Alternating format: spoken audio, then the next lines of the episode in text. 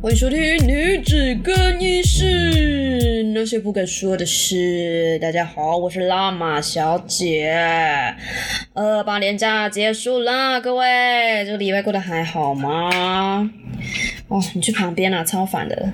走开，走开，走开，走开，不要过来啊！你不要过来。抱歉，我家的狗一直在干扰我。每次我在录 podcast 的时候，如果你有感觉到我有点那种。不知道在握什么东西，然后在甩东西，那种很喘息的声音啊，其实就是我的狗一直拿着它的那个棒棒在找我玩，然后我一直要 hold 住它，然后一边嘴巴这边还要靠近麦克风来跟大家说话，其实也蛮辛苦的哈，就是当妈咪的日常。好啦，哦，靠腰啊。上礼拜呢，我看完了《Sex and the City》啊，华丽下半场啊，整季。我看的比较慢啊，我想说就是等它全部一次播完十集，我就一次就是主要一次结束这样子。好了，那真的是我觉得蛮蛮 sad 的啦，但是也是觉得说，好，那应该人生就是这样，你没办法预测说你的未来十年、二十年。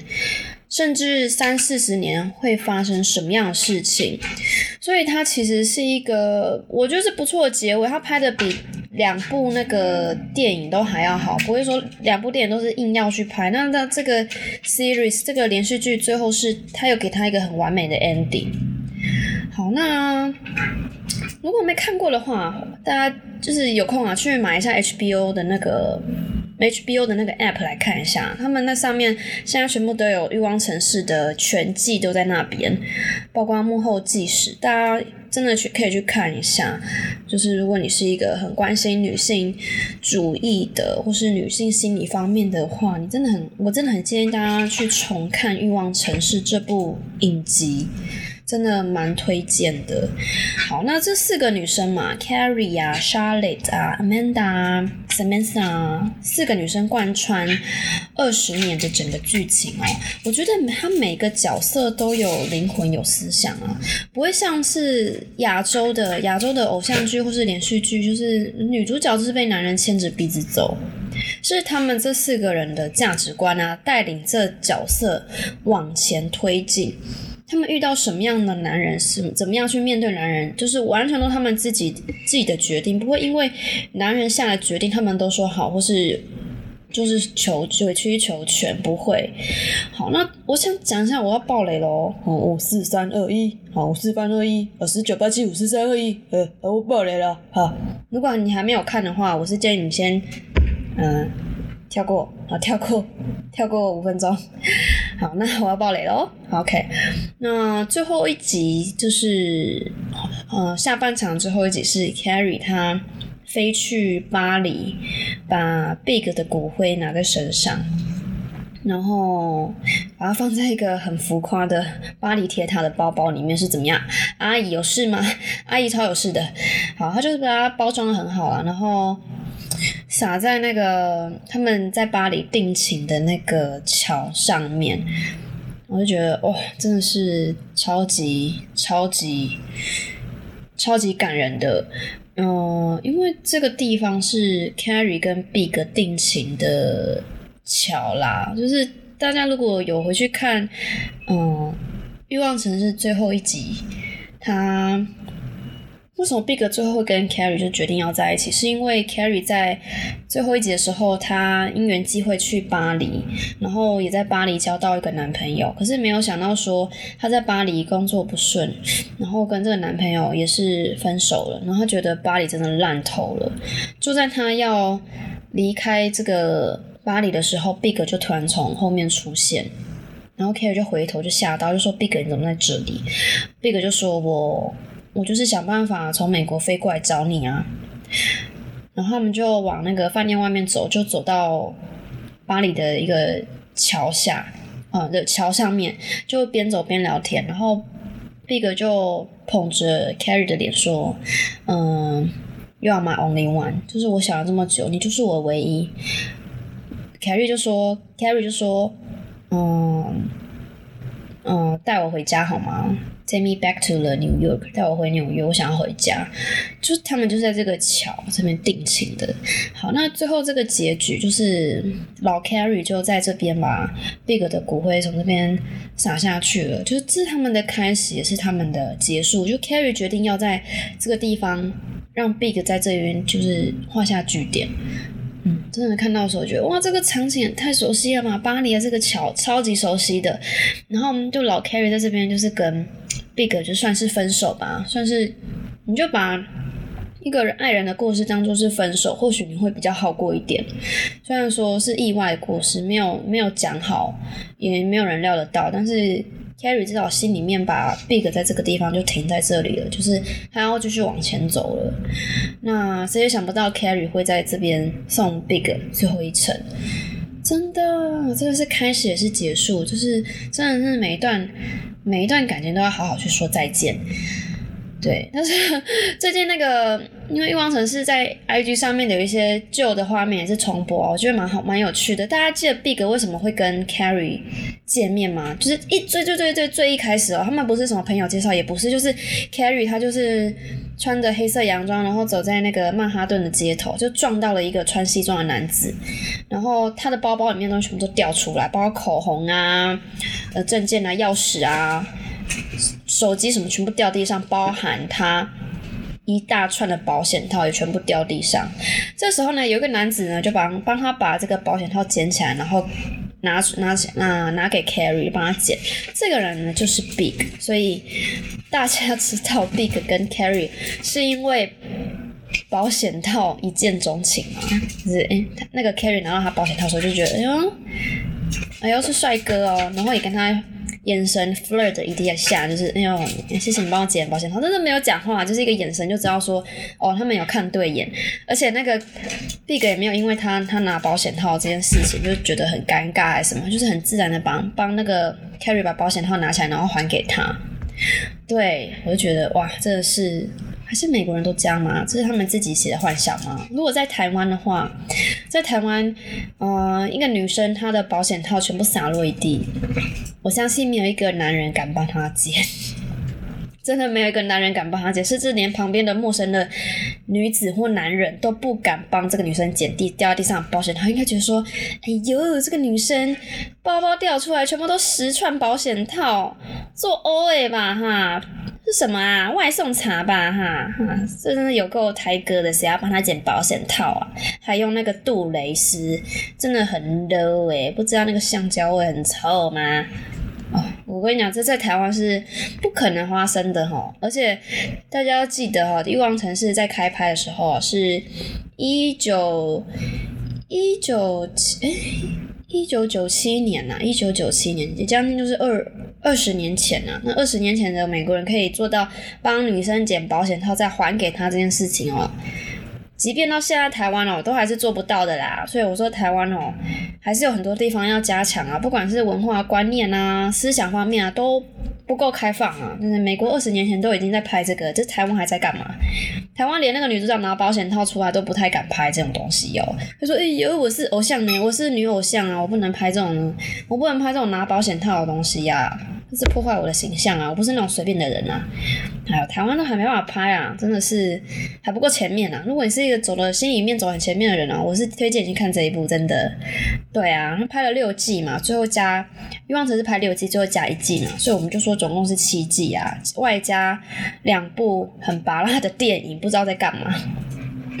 对啊，那如果你是只看这个连续剧，我是我是觉得 OK 啊，不管怎么样都接得上，不一定真的要去看那个电影，那个电影都是独立出来的。那我就觉得说，其实这四个女生呢，这个二十年来，我都觉得说这四个女生都一直在成长。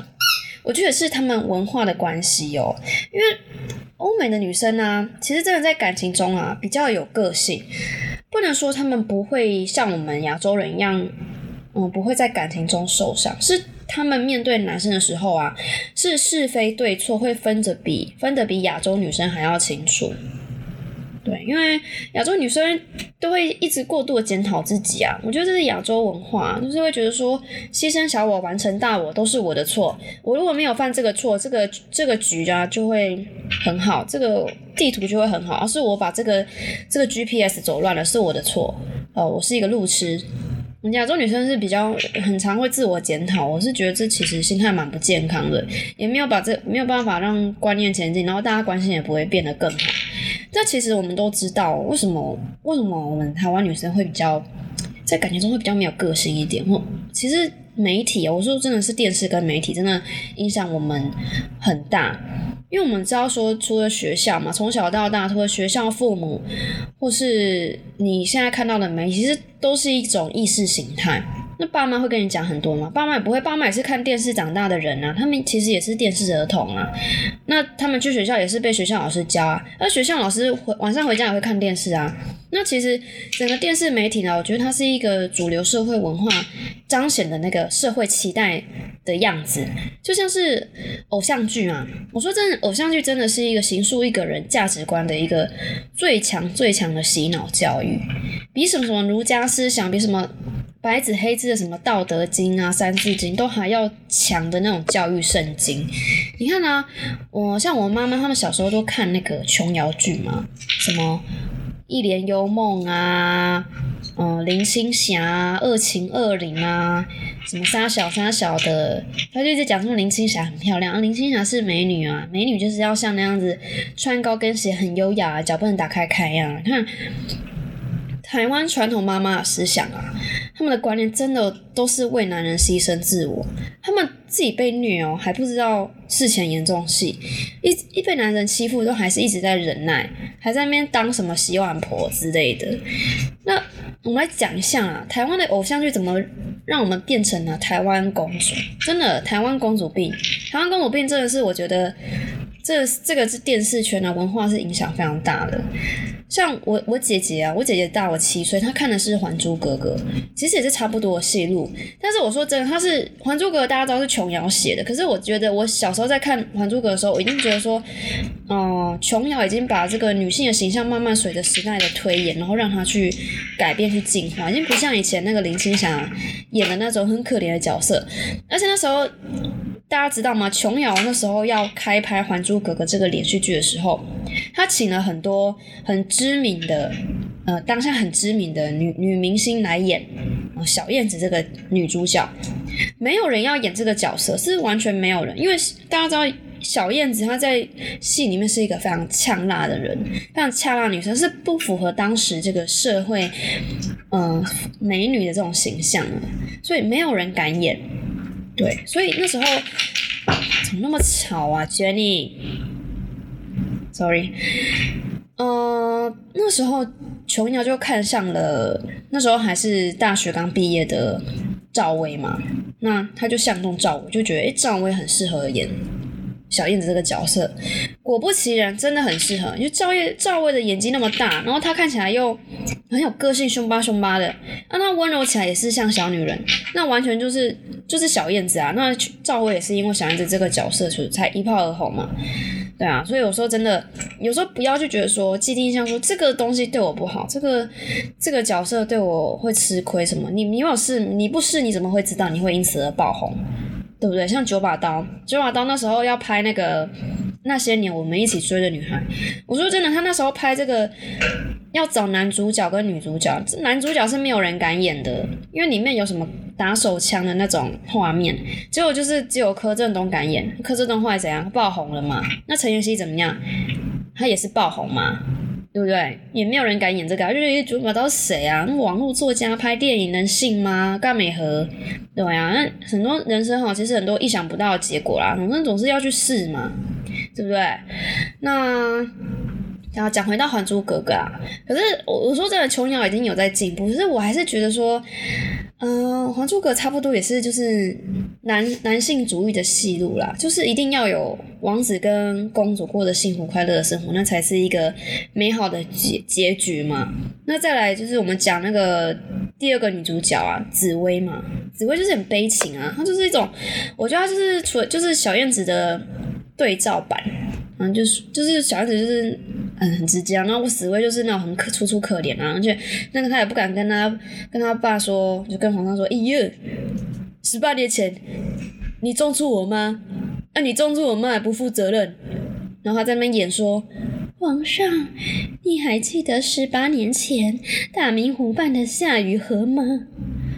有没有觉得超傻眼？我觉得这应该要改成说：皇上，你还记得十八年前的炮友夏雨荷吗？他妈的是我妈了，夏雨荷是我妈。十八年前的炮友夏雨荷，他妈的，我是你内侍他妈生出来的哦，你他妈养我啊，最好负责任一点啊，啊，对不对？嗯，有个性的女生应该是要这样子，而不是在那边天，你记得十八年前的夏雨荷吗？哦，我看到这个，我小时候看到这个，其实觉得蛮傻爆眼，就觉得超可以的啦。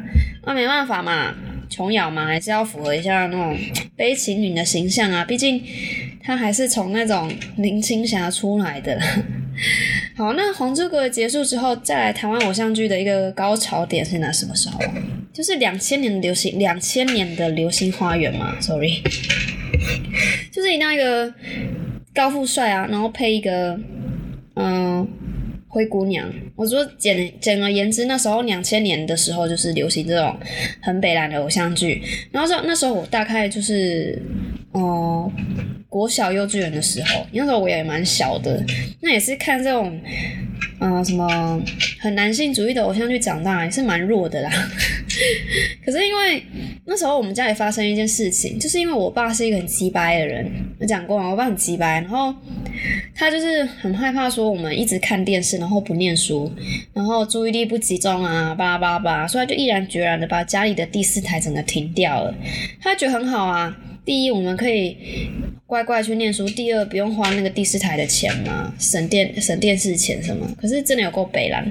那道高一尺，魔高一丈嘛。我我跟我姐总是有办法的。啊，重点是我姐啊，我姐比较聪明，她就真的蛮厉害。她就去那个雅虎奇摩，那时候雅虎奇摩拍卖有卖那种盗版的 VCD 跟 DVD。啊，不要学，真的不要学，真的。以前以前是很盗版这种东西是很很流行的，是每个人手上都有盗版，这是大天经地义的事情。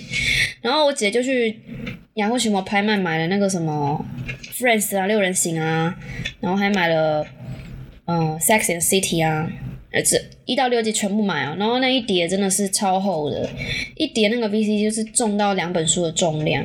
真真那时候，哎，蛮怀念那个年代。我们就一片一片把它看完嘛。对啊，那反正我们后来也发现说，哎，奇怪，外国的连续剧真的比台湾的好看呢。就是他们的转折比较多，有没有？每一集呀，女主角遇到什么人啊？她就是会去改变她自己，而不会是因为一直只只因为一个男主角，然后去改变他自己。真的。他是试图需要试图去改变男男生的那种呃父权主义的那种对待方式，然后他觉得说，如果你跟我不合就算了啦，我们就 break up，我们就分手嘛，我干嘛硬要跟你在一起？真的，这这是一个，我觉得是欧美文化跟我们亚洲文化一个很大的一个落差哦。就举个例子，就是 Carrie 啊，大家记得 Carrie 在第一季为什么跟 Mr. Big 分手吗？是他主动跟他提分手的，是女生提分手，蛮屌的。而且 Big，你要知道，Big 是一个大老板，他是就是一个高富帅。你现在有种跟一个高富帅就是 break up，真的真的是有够有种的。台湾女生哪敢做得到？如果有做得到的话，流星花园就不用演了，真的。好，那为什么为什么他们会在第一季最后分手？是因为 Big 他去。上教堂，他每天每个礼拜天都会去跟他亲妈妈上教堂，然后 Carrie 就出现了，他就好奇说，哎，Big 的私生活怎么样？他就跟踪他，跟踪那个 Big 去上教堂，然后结果大家被 Big 发现，然后 Big 发现就想说，没差，既然你都来了，你就我就嗯让你跟我妈碰个面，然后很没想到就是 Big 在介绍 Carrie 的时候就说，Carrie 是我的朋友，my friend，然后 Carrie 就傻眼。傻爆眼，就是问他，嗯，那是你妈，你应该要说我是你的 girlfriend 啊，怎么会是 my friend？我怎么会是我的朋友？我跟你约会了将近几个月时间，你竟然跟你妈说我是你的朋友，什么意思？所以你有很多的朋友吗？然后 Big 这样就支吾其词啊。其实 Big 那时候也很年轻，他也没有想要定下来。那他就说啊，就是这样，我就简单跟我妈介绍，而且重点是你跟踪我，你你有点没有礼貌，我这样把你跟我妈介绍已经。对你很好了，不然其实我干嘛跟我妈讲那么多？然后 Carrie 当然就很不爽了。诶，各位女生，是你应该也会很不爽，就觉得嗯，什么意思啊？什么叫做你是我朋友？可是我跟你讲，Carrie 她非常有勇气，她其实也思考很久，就想说，我到底要不要跟 Big 这个男生继续下去？我我在感情里面，我在这个感觉我就已经差了，我还要强迫自己跟他在一起吗？所以 Big 呃，所以呃，Carrie 他就是在最后的时候，他们 Big 本来就是要要安抚他嘛，其实 Big 就是使出那种就是有钱人的招数了，他就说：“哎呦，Carrie 你不要生气啊，我们一起出去玩啊，我带你去度假哦。”然后你行李都准备好，我嗯早上八点来载你，我们一起去搭飞机出去玩。然后 Carrie 就是到那个时候，就是在出发前一刻，在他公寓的一楼，然后 Big 连车子都停好了，然后行李都帮他拿了，他就说，K 就说，嗯，Big 我觉得我没有办法，是我没办法跟你继续下去。然后 Big 就傻眼，Big 说快点，我们飞机要起飞，你在跟我开什么玩笑？然后 K 就说：“我真的没办法跟你去，我觉得就这样吧，就这样吧。”那那 Big 也是懂他的意思，他就说：“That's it，就是 That it 就是结束了，然后我们就分手了。”那就是这是第一次，第一次 Big 跟 Carrie 分手，就是就是这样子。对啊，那我觉得就是欧美的连续剧好看的点就是说，其实是女生在主导整个剧情的走向。这这每个主角都是有灵魂的，不是说啊，男生怎么样我就要跟他。嗯，拍拖啊，即使他对我不好，我还是要去跟他在一起，对不对？其实像那个道明寺，我也觉得华流星花园道明寺他有点暴力倾向，而且那个脾气也不是很好。那为什么杉菜那么喜欢他，我也是不懂，我真的不懂。然后，那接下来就讲述我看过的 偶像剧了。我看过就是《天国的嫁衣》嘛，小时候看的，王心凌啊，大家知道，王心凌那时候很红嘛，因为唱的那个。那个哒哒哒嘛很红，然后就被找去演偶像剧。那时候他跟失忆男演的这部《天国嫁衣》是也是类似像《流星花园》的剧情，是那种高富帅啊、有钱有势啊。然后王心凌也是因为他出身背景不是很好，然后被失忆男他妈妈霸凌嘛。我说这如果真的不舒服，就真的也真的就得走了啊，不走嘛就变成 那种悲情的公主嘛。再来就是。嗯，恶作剧之吻，恶作剧之吻，它其实是日本的漫画改编的啦。对，那我也觉得他蛮孽的，就是江直树真的是一个坏蛋啊，他真的对那女主角很差哎，就是冷言冷语啊，然后看不起她，然后最后耍了一个什么壁咚啊，那就把女生迷得团团转。我也觉得这个。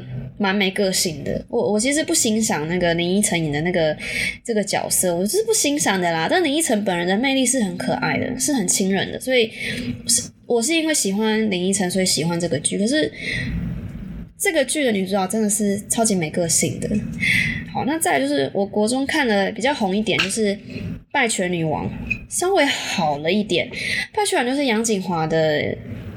好像是第一部女主角的戏，那时候也蛮意外的嘛，因为大家其实那时候好像大家已经看腻了那种，呃，歌手出来的女演员，大家反而后来那个审美感的层次越来越高哦。我国中的时候，大家反而喜欢看 model 去演戏，耶，比如说像关颖啊，然后杨锦华，然后再来就是呃蔡淑珍，在最后面就是那个。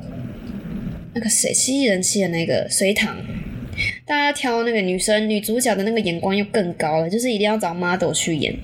对，那讲回来《拜权女王》，我觉得稍微好一点，她就是有在讲说一个三十五岁的女生呢，要怎么样找到另一半啊，怎么样找到真爱，就是当时的社会现象，到现在也是，就是很多大大龄女子依然是单身，要怎么样去找到另外一半，合适的另外一半。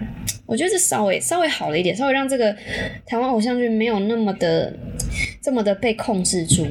好，那一直到后来，我大学的时候我看了一部，就是我可能不会爱你。好，就是林依晨跟陈柏霖演的。对，那他也是，我觉得他没有那么对啦，是女生没有被控制住。可是我觉得这种你爱上李大这件事情，其实是我我只能说几乎是不可能。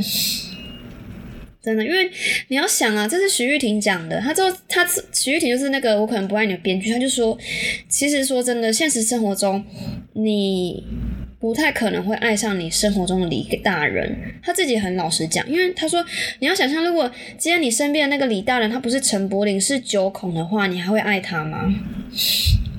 当然不会嘛。而且你要想哦，各位女生，你们身边一定会有一些一直在。比如说帮你接送啊，或是帮你送早餐，或是帮你搬家那种随口随到的工具。可是你，你问自己，你会爱上他，你会喜欢他吗？不可能啊！对啊，所以因为他不是陈柏霖啊，我就先讲一个朋友故事。我朋友就是非常百分之百的李大人，他真的是一个，我觉得蛮悲情的。他他说他上礼拜上礼拜不是台北很冷吗？又湿又冷又下雨，然后。嗯，半夜一点的时候，有一个女生，她就传赖给他，然后他就那个女生就说，如果二十年前你跟我告白的话，我搞不好会跟你在一起。对，然后那个我的朋友就有点心动嘛，因为这女生长得蛮算蛮漂亮的，然后他就说。嗯嗯，你还好吗？你怎么了？然后那女生就回说，哦，我有点喝醉啊，我心情不太好了。你你陪我聊天好吗？然后他们就在呃在房间里打电话聊着聊着，然后女生就突然脱口说，呃，你可以来我家陪我吗？结果我朋友就不知道是鸟鸟硬了还是什么精虫上脑什么之类的，他就真的从从他家里然后骑车去那个女生家，而且还淋雨哦，很冷。结果到他家的时候已经半夜五点多了。他就在那个女生家楼下等他，结果他就打赖啊，打电话传赖啊，就女生都不回啊，不读不回，然后就到一次他在那边将近一个小时哦，就是到早上六点，又冷又淋着雨，然后就想说，嗯，莫名其妙被放鸟，他就他就回家，然后回家之后，中午的时候那个女生终于回了，他就说，哦，我昨天就是喝醉啦，不好意思啊，我不是不帮你开门啦，我喝醉了啦，那我再请你吃晚餐赔个罪好了。嗯哼，我跟你讲，我朋友就是这样子，就是被被当那种离大人耍。结果我朋友还跟我说，其实这个女生一直讲了两三次说要请他吃晚餐什么之类的，可是后来都没有下文，也没有真的是说要请他吃晚餐。我就说真的啦，你就是工具人，真的就是一个备胎，怎么会一个女生？说什么？如果二十年前你跟我告白，我就跟你在一起，那就是因为没有嘛，所以现在我也不可能跟你在一起，你懂吗？应该如果这女人真的很喜欢你，就说，嗯，我现在就想跟你在一起，不会讲说什么二十年那种巴拉巴拉那种鬼屁道造的话，而且他还把那个，嗯，放鸟事情推给喝酒这件事情，喝醉这件事情，我就跟我朋友说，拜托，我说真的，如果他。真的有在乎你的话，他不会把错怪在喝酒这件事情。就是装醉的人叫不醒嘛，这就像是男生他喝醉不买单，道理是一样的啊，对啊，男生他有些哎，男生有些真的很贱哦，他跟一堆人去喝酒，然后轮到他要买单的时候啊，他就说，呃，我喝醉，我我我改天再拿给你，我我喝醉了没带钱，我改天再拿给你。对啊，就像那种男生装醉不买单的意思是一样的啊。这种把东西推给喝酒人哦，真的是很不负责任啊。如果你身边有这种朋友，我就建议就是直接不要再联络了，超级不负责任。真的很讨厌，就是什么事情都推给喝酒啊、买醉这件事情，超不负责任的啦。嗯，真的受不了。好啊，那大家有觉得自己是台湾公主？台湾公主养成记的学员之一吗？真的要怪就是怪这个社会文化跟大环境。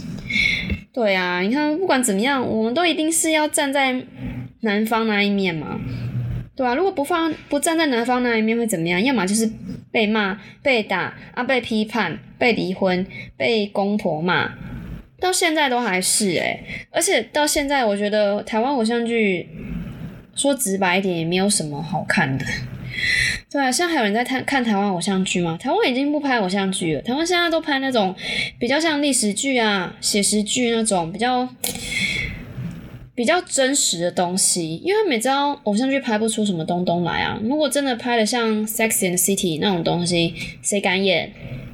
没人，没有人敢演啊。要他拍那种大尺度的这种东西，只会在半夜十二点之后播，谁要看？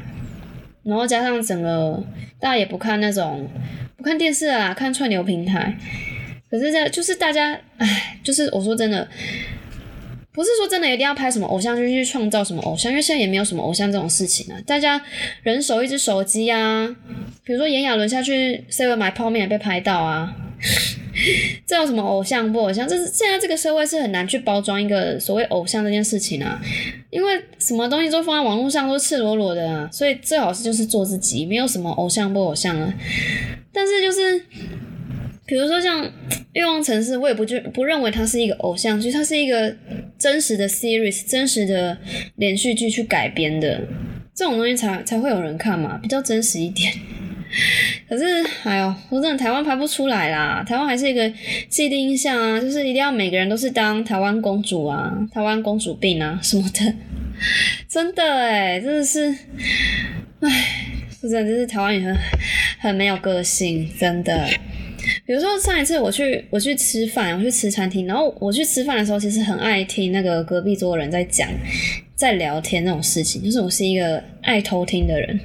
然后旁边那一桌就是应该也是一个刚交往的情侣吧。然后那个男的感觉就是一个宅男，就是应该是一个工程师吧，不然就是在银行上班那种宅宅的啊。那女生也是看起来乖乖的啦，妹妹头也是应该也是一般的上班族啊。那女生就是。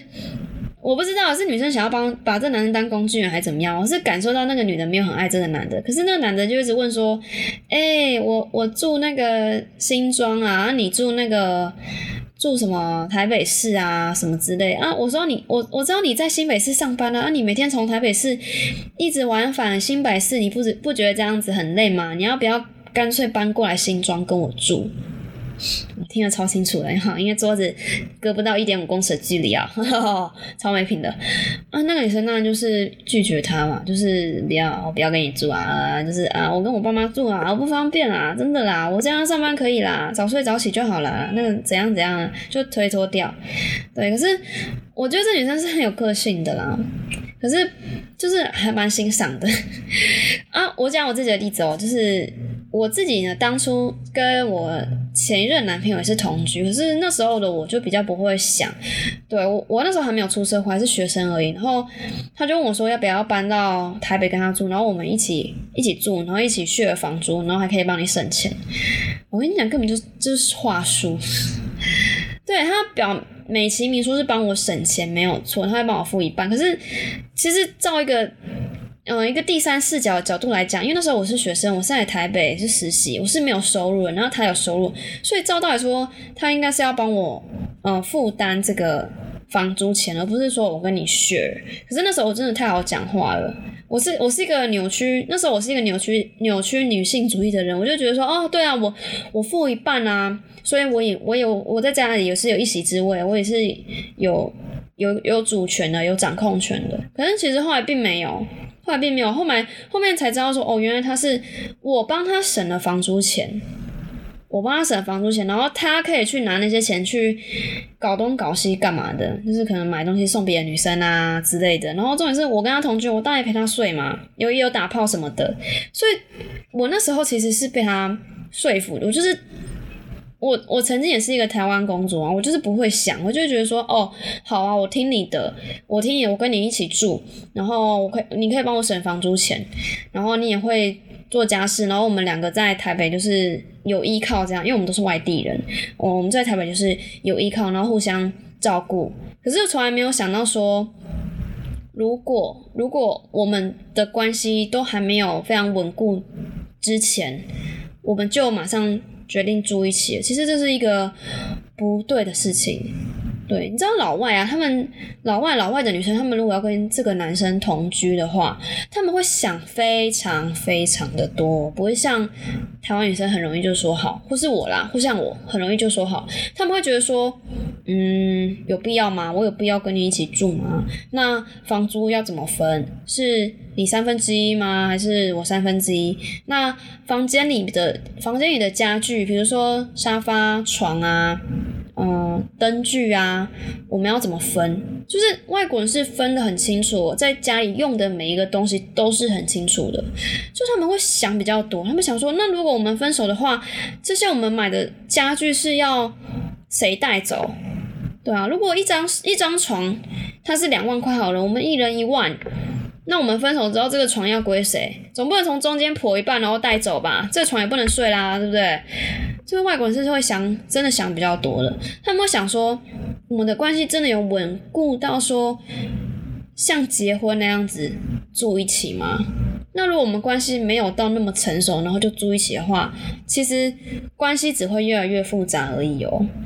真的，就是你不但没有解决你们的问题，还把问题搞大了。像我那时候跟我前男友就是啊，其实我跟我前男友在一起是那时候是远距离恋爱，然后将近一年半的时间，说真的，见面时间就是一个月一两次而已，那远距离就这样嘛，对不对？那。嗯，其实中间也是有分合分分合合啊，有有分手呢又复合，分手又复合。其实感情上是没有到那么稳固的。可是我们就急着说，我们就是一定要在一起，我们就是一定要住一起。我们如果住一起的话，这个关系就会变好。哦，其实不见得是真的，不见得，反而关系是越来越糟。因为我们其实说真的，我跟我前男友那时候根本不太了解彼此，也不太了解说，如果我们情绪到谷底的时候，我们是怎么面对的。对啊，像我们情绪到谷底的时候，他是消失的，然后我也会小时候可能就半夜跑去 seven，然后坐着划手机什么，这样不好，这是不良示范。那他跟我的状况也是一样，那反而就是说，我们没有办法好好在同一个空间沟通。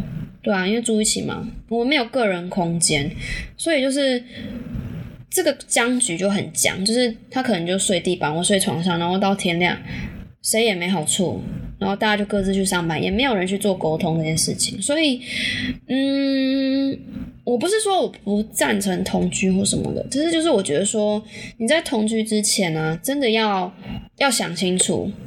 对，就是你真的要把思维调成像欧美女生这样，就会去想说啊，住一起，那她的衣衣服要放到我的衣橱里面，我的衣橱要跟她共用吗？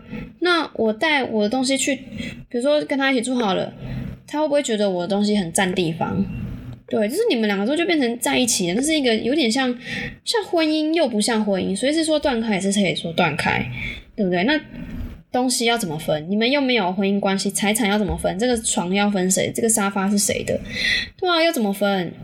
对，所以就是我觉得，嗯，台湾的人没有没有很注意去 care 说女生心里在想什么，好像就是觉得说女生就应该要配合，应该要听男生的话。在我目前看来。虽然说是这样子啊，我觉得是这样子哦。可是我很多女生都不承认这样子，她会觉得说，哦，这是我的选择，其实不是。那就像当初我当初的我认为说，哦，他跟我住是因为他帮我省钱，呃，我有我有一席之地，但没有啊。对啊，就是我觉得主要还是偶像剧的关系啊，连续剧的关系。但是现在台湾有好一点了啦，已经不会再拍这种很北蓝的东西了，对。好不好？好啦，这一集就这样子，这一集就这样子。OK，好啦，礼拜三啦，加油，再两天就放假喽。OK，OK，我们礼拜五见，女子更衣室，下周见，拜拜。